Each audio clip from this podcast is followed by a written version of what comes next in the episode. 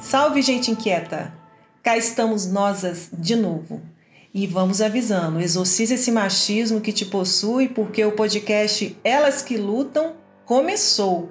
Meu nome é Mônica Olles. E eu sou a Rosiane Nascimento. No programa anterior, nós falamos sobre a maneira de como os corpos das mulheres são objetificados e tratados no âmbito da posse, do privado, mas também desumanizado pelas apropriações públicas, como no caso do aborto. É, Rose, e para enfrentar essa cultura patriarcal e esse machismo escroto que quer nos dominar, nós entendemos como um uma, etapa estratégica aí da nossa caminhada é as mulheres ocuparem esses espaços de comando.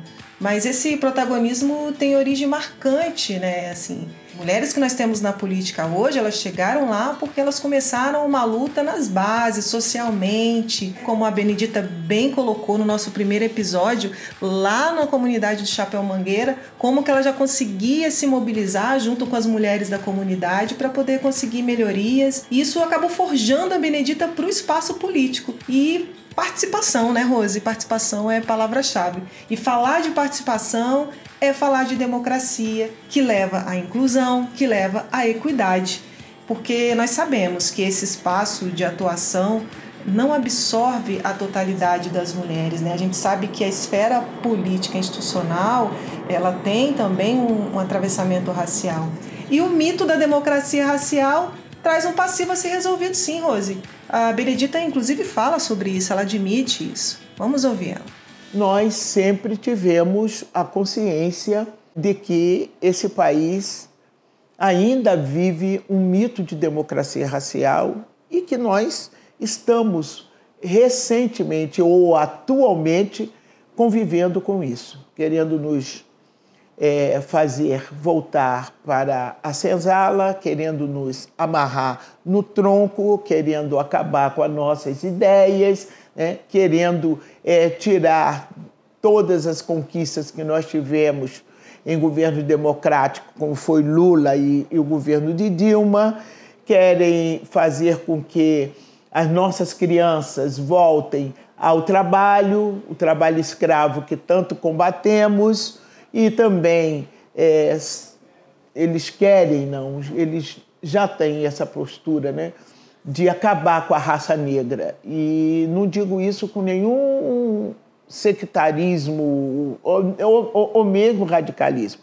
Nós estamos vendo aí no mapa da fome, nós estamos vendo aí na, nos feminicídios, nós estamos vendo também na questão da nossa juventude, juventude negra. Isso está acontecendo nesse país. Nós estamos vivendo aqui o nosso holocausto e é preciso que a gente reaja. Então, por isso, o nosso espaço não é um espaço tão tranquilo, né? mas ao mesmo tempo não podemos deixar de reconhecer que temos resultados. São poucos, mas temos resultados dessas nossas lutas. Mônica, essa denúncia da Benedita se confirma nas trajetórias dos feminismos e temos mais mulheres brancas com representatividade no parlamento. Nós falamos até num programa anterior que o total de mulheres presentes no Congresso Nacional, que é Câmara e Senado, representam 15%. Destes, apenas 2,36% são parlamentares que se consideram pretas ou pardas. E essa é uma realidade, inclusive, que está no debate acadêmico, né? A gente tem aí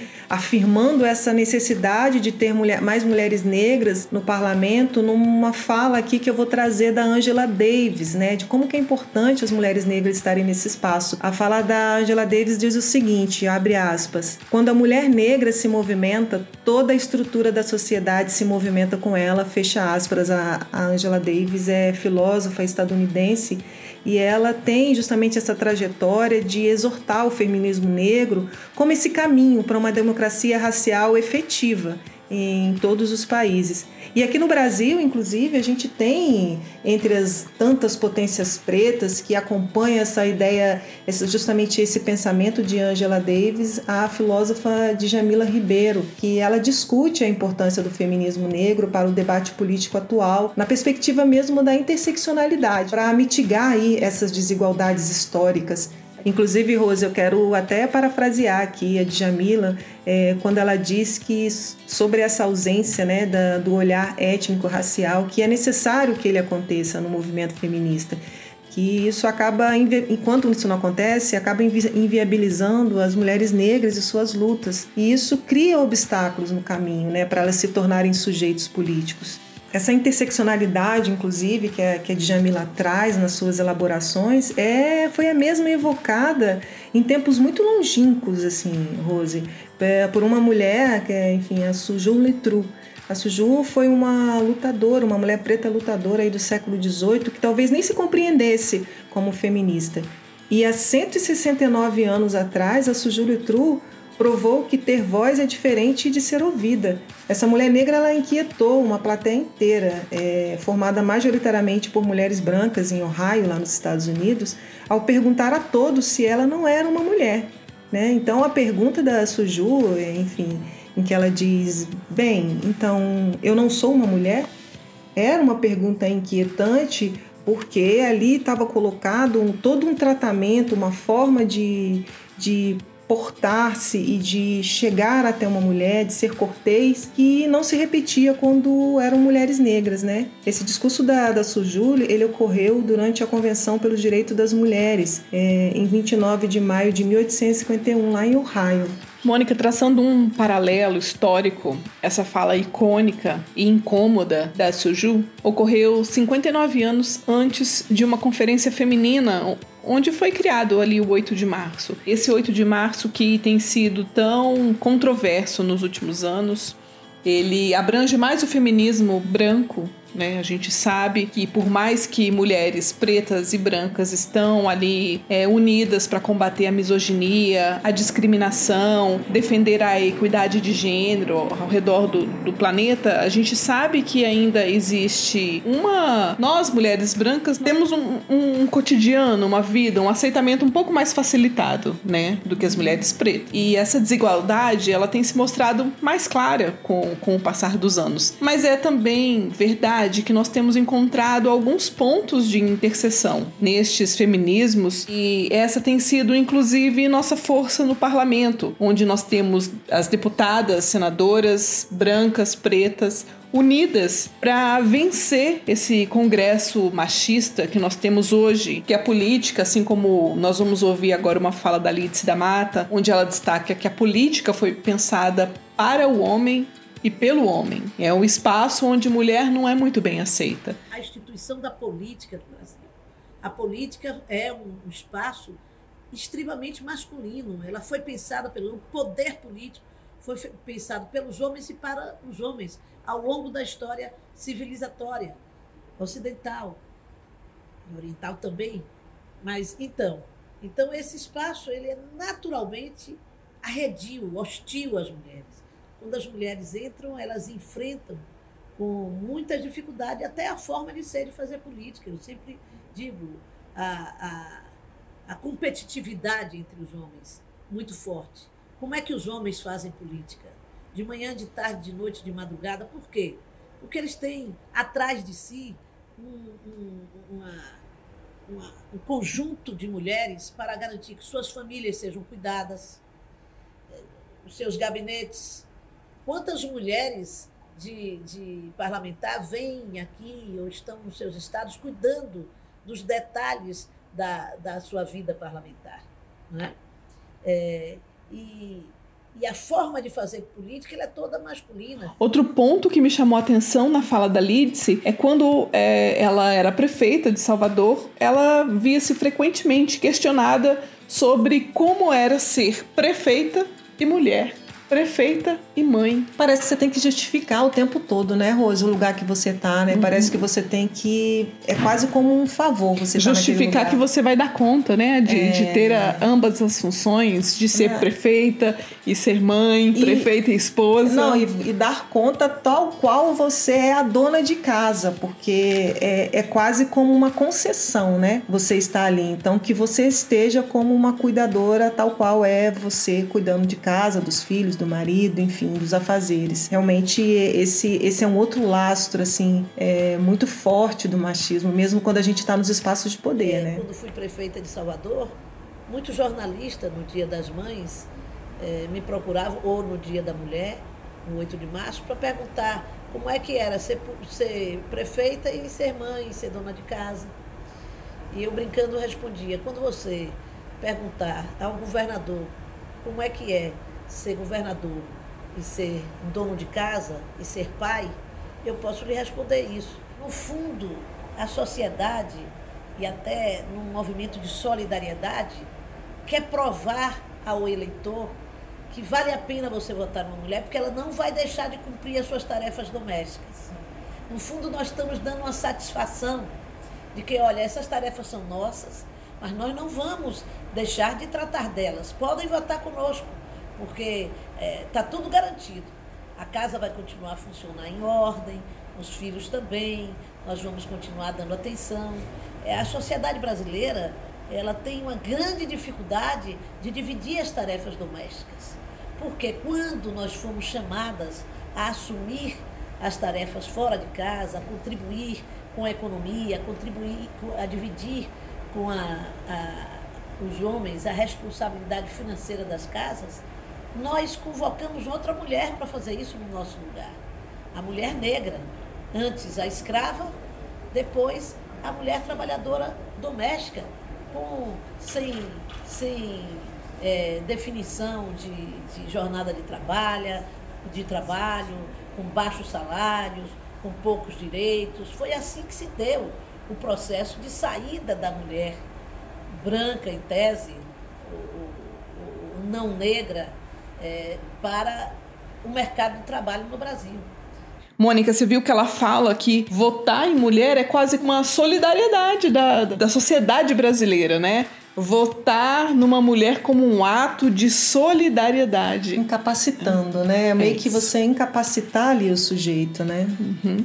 E é por isso que existe, Mônica, muito dessa cota para as mulheres, a cota de 30% para as mulheres. E a deputada Érica Cocai, ela traz um recorte muito interessante falando sobre a cota para as mulheres, a cota de 30% é, para as mulheres ali na política. E ela vai além. Ela fala que essas cotas não deveriam ser apenas para candidatas. Ela, ela diz que deveria existir cota para cadeiras serem ocupadas exclusivamente para mulheres, porque não significa que uma mulher vai sair candidata que ela vai ser eleita. Então, por isso que a Érica Cocai traz esse recorte muito é bacana. É bem interessante, né, Rose? Porque essa questão da cadeira, você acaba ali demarcando de fato o, o espaço. O espaço. E, e e tem um valor simbólico nisso, né? Então, tudo bem qualquer é, candidatura não. as candidaturas femininas não alcançarem o êxito, e tudo bem essa cadeira ser preenchida por outro homem, não. Eu acho que é, inclusive, muito pedagógica, assim, que você veja cadeiras vazias porque mulheres não estão ali. Há uma tentativa é de nos dominar e é por isso que nós precisamos das cotas eleitorais, seja no fundo partidário, seja no fundo, no fundo eleitoral, seja nos tempos e espaços de eh, publicitários de, do, dos partidos ou eleitorais. E há um projeto que busca efetivar esse retrocesso. E o que eu acho mais hipócrita é porque todas as vezes que a gente quer avançar e nós temos projetos para estabelecer cotas para as cadeiras, não é um projeto para estabelecer cotas, 30% de um mesmo gênero, para disputa eleitoral, mas para a ocupação das cadeiras. A gente escuta o discurso de que não, as mulheres não precisam disso, não, isso é um demérito para as próprias mulheres. As ações afirmativas, primeiro, elas reconhecem as paredes e os tetos de vidro e se propõem a desconstruí-los. Segundo, ela significa a responsabilidade da sociedade e do Estado para que nós tenhamos uma sociedade onde não haja dor em ser mulher e não haja medo em ser mulher. Mas isso que a Érica Cocai coloca é, um, é de uma extrema inovação, assim, de fato tem um potencial revolucionário muito grande. E eu acho que se soma às outras conquistas que a gente vem tendo aí nessa caminhada, como agora recentemente o Tribunal Superior Eleitoral, ele aprovou aí mecanismo que obriga os partidos a destinarem recursos do fundo eleitoral de maneira proporcional à quantidade de candidatos negros e brancos, né? A gente sabe que o, o recurso para as candidaturas ele é extremamente disputado, ele é usado de forma equivocada, ele é fraudado, aí como a gente tem bem colocado, por exemplo, nas candidaturas laranjas, e a gente tem essa vitória, né? Esse, enfim, essa medida aí aprovada pelo TSE, inclusive é, aplica também a mesma regra, assim, de buscar uma proporcionalidade em relação ao horário eleitoral, né, da propaganda gratuita em rádio e TV. Então isso vem vem ajudar bastante. É claro que não funciona para essa para essas eleições agora de 2000 2020, ela está aprovada para 2022, mas de qualquer modo, alguns partidos, inclusive, já vão, já pretendem é, adotar esse mecanismo internamente, né, da, das cotas raciais, inclusive cotas raciais com recorte de gênero para mulheres negras, né, porque afinal de contas, se a gente quer falar de democracia, se a gente quer falar de inclusão, a gente não pode partir de uma política universalista, né? Quando você sabe que há diferença ali, que há discriminação, que o país, o, o país, todas as suas estruturas, ele, ele opera em cima do sistema discriminatório, né? Racista. Então você tem sim que trazer equidade também para esse meio, né? As mulheres estão ocupando poder? Sim, estão ocupando sim, poder, né? Mas nós vemos que isso não está acontecendo por um passe de mágica ou por boa vontade da classe política. A prova disso é que, ainda hoje, só 24% da vaga nos parlamentos do mundo todo são ocupados por mulheres. E entre os 193 estados membros das Nações Unidas, é apenas 10 são chefiados por mulheres. Nossa, Rose, ainda tem um, tem um caminho longo pela frente, né? E acho que a gente está aos poucos conquistando isso, né? Porque, inclusive, com a mulher na política, a gente comentou isso em outros episódios, de que o, o sistema político ele é criado para os homens e pelos homens. Então, acho que na medida que a gente ocupa esses espaços, a gente também muda a dinâmica desses espaços, a gente muda a forma de fazer política, né? A gente já comentou também sobre eh, essa inovação que é os mandatos coletivos, né? Da, que as mulheres têm criado essa, isso como um mecanismo para conseguir emplacar ali as suas pautas dentro desse ambiente totalmente formado ali por, pelo machismo, né? Ele é eminentemente machista. É, se você parar para pensar que Logo no início, é, ainda no período das constituintes, as deputadas sequer tinham um, banheiro específico, né, para que elas pudessem usar. Então, os homens que construíram aquela casa, eles pensaram que aquela casa jamais teriam mulheres ali ocupada por mulheres, ocupada por mulheres. Então, eles estavam tão certos disso que sequer tinha, enfim, tinha esse reservado para as mulheres. Mônica, e eu tenho algumas perguntas assim que acabam surgindo, né, ao longo do nosso bate-papo. Se nós mulheres somos metade da população, por que não temos mais representantes na política? Se a maioria da população brasileira é negra, por que só 2% das mulheres parlamentares são negras? E por que somente em 2018 foi eleita a primeira mulher indígena no Congresso Nacional? Então são coisas assim que a gente fica refletindo mesmo, né? A gente tem um, uma dificuldade e quando nós nós conversamos com outras mulheres, não são todas que têm essa sororidade de mulher vota em mulher para ser melhor representada. Nós temos ali entre as mulheres ainda, infelizmente, uma rivalidade muito grande. E é uma rivalidade, Rose, que eu acho que tem muito a ver com justamente essa reprodução do machismo, né? Porque se você for parar para pensar, a mulher, ela tem, a mulher gera o um mundo, como a gente já falou aqui diversas vezes,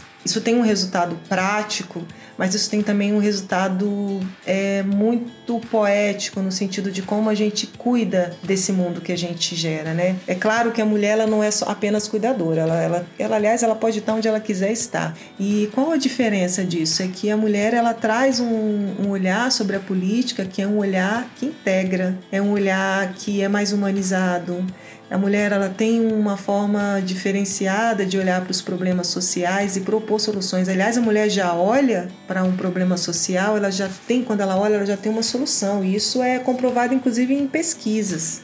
E neste ano eleitoral, onde nós vamos ter ali eleições municipais para eleger prefeitos, prefeitas, vereadoras e vereadores, nós temos alguns sites que estimulam isso. Um deles é o Mapa das Minas, que mostra ali quais são as cidades e as candidatas marcados no mapa mesmo do país, para você conhecer um pouco mais da história delas. Eu acho que isso é uma iniciativa muito bacana. A gente tem, assim, é uma, é uma grata surpresa, né? A gente está num, num, cenário político nacional tão desafiador e tão é, hostil à existência das mulheres, à sobrevivência das mulheres. E é muito animador que a gente encontre iniciativas como essa que você colocou agora. Tem também outras ações, por exemplo, como existe uma plataforma é, que foi criada pelo Educafro, uma entidade aí de, de promoção da cultura afro-brasileira, e eles criaram uma plataforma para poder estimular é, as eleições é, antirracistas. E essa plataforma ela articula parcerias para poder promover candidaturas de pessoas negras e aí em especial das mulheres negras. Tem também a plataforma Pane, que é uma plataforma que recentemente foi inaugurada aí, que entrou no ar. É, PANI, a sigla da significa Plataforma Antirracista nas Eleições. Essa plataforma é capitaneada pelo Instituto Marielle Franco. A irmã da Marielle, a Aniele Franco, é quem é a coordenadora dessa, que lidera essa ação. E é uma plataforma que também, da mesma forma, busca qualificar é, as candidaturas femininas, porque como a gente bem refletiu aqui, é, além de ser de, da mulher estar na política, ela tem que estar muito qualificada para estar naquele espaço, porque o machismo ele não descansa, ele não dorme. Então ele está o tempo todo ali à espreita para poder nos colocar na condição de subgrupo. Apesar dos índices não serem tão satisfatórios e de eleição de mulheres eleitas, a América Latina conseguiu superar a média global graças a políticas afirmativas, como a lei das cotas, que foi tratado aqui. Nos anos 90, por exemplo, vários países latino-americanos aprovaram leis de cotas de gênero garantindo uma porcentagem mínima de candidatura para as mulheres. Essa lei das cotas é uma norma de reparação que garante os partidos políticos apresentem durante as eleições um número equilibrado de candidatos. Eu acho que isso isso, essas cotas, elas são é uma paridade de gênero, né? É uma sim, forma sim. da gente é, colocar lá no Congresso mais, mais parlamentares. E eu acho que com mais mulheres no parlamento, mais mulheres nas prefeituras, nas câmaras municipais, nós teremos uma agenda de igualdade, uma agenda mais social, amplamente sendo discutida por elas. E, e resolutiva, né, Rose? Isso. Porque é, não basta as coisas ficarem no campo da ideia, do debate, da performance política, que é esse é o modelo de homens no poder que a gente tem, né? Muita performance, né? Então eles eles conhecem muito bem os problemas, eles conhecem as demandas, as mazelas sociais, mas eles, enfim, dão voltas, enfim, no final das contas a gente vê uma política aí totalmente contaminada por interesses é, privados, pelo patrimonialismo e inclusive as pesquisas apontam assim, como a gente bem tem dito aí ao longo dos programas, que a mulher ela tem uma capacidade maior de resolução e de fazer acontecer as coisas na prática, de fazer as políticas acontecerem, né? acontecerem. Aliás, esse é inclusive um dado é, de uma pesquisa do, do Instituto Update, onde ele mostra que o pragmatismo é uma das marcas é, da mulher na política. Porque a mulher, quando ela chega na política, ela já chega, ela tem uma visão muito é, ampla, humanizada. Humanizada e, e, e, articulada do problema. Então, a mulher, quando ela vê um problema, o foco dela já é na resolução. Então, ela não, não, não, não faz aquele mise-en-scène de, sabe, de, de criar ali uma série de factoides e uma série de nãos, todavia entre, e entretantos. Né? A mulher sabe o quanto é importante para a dignidade das pessoas, para as coisas caminharem bem, é, que as coisas se resolvam, né? Então a mulher ela sempre tem esse foco mais resolutivo nos problemas. E como a gente acabou de falar, uma das estratégias delas é justamente atuar em associação. Rose, já seguindo para o encerramento desse episódio, Vamos deixar aqui uma frase da Simone de Beauvoir: que não basta ser mulher, é preciso agir e atuar na política como uma mulher. É, é isso mesmo que a gente precisa. Como nós já falamos anteriormente, não existe luta sozinha. Nós temos que nos unir, e, e, contra o patriarcado e contra o machismo. As mulheres precisam ocupar os lugares de poder. Nós devemos ser ali uma pedra no sapato de muitos homens machistas que estão ocupando cargos no mundo inteiro. Nós devemos lutar contra isso. Até porque a gente é a maioria dessa população, querida. Então vamos fazer jus a essa representatividade e partir para cima mesmo, Rose. Não dá mais assim. Agora é o matriarcado quem vai reinar, com certeza. Com certeza. Ah, e assim nós encerramos a nossa prosa do Elas que Lutam, mas só por hoje. Continue com a gente se você gostou desse podcast, envie para os seus amigos no WhatsApp. Isso ajuda a dar visibilidade à nossa luta. E acessem as nossas redes sociais e conheçam um pouco mais sobre as nossas bandeiras e causas que defendemos, porque estamos aqui para dizer que não existe luta sozinha. Até o próximo episódio do Elas que Lutam. Até. Um abraço. Ela venceu o racismo, venceu a pobreza, entrou na academia, mesmo sendo mãe solteira. Foi eleita entre os nossos, defender o cabeça.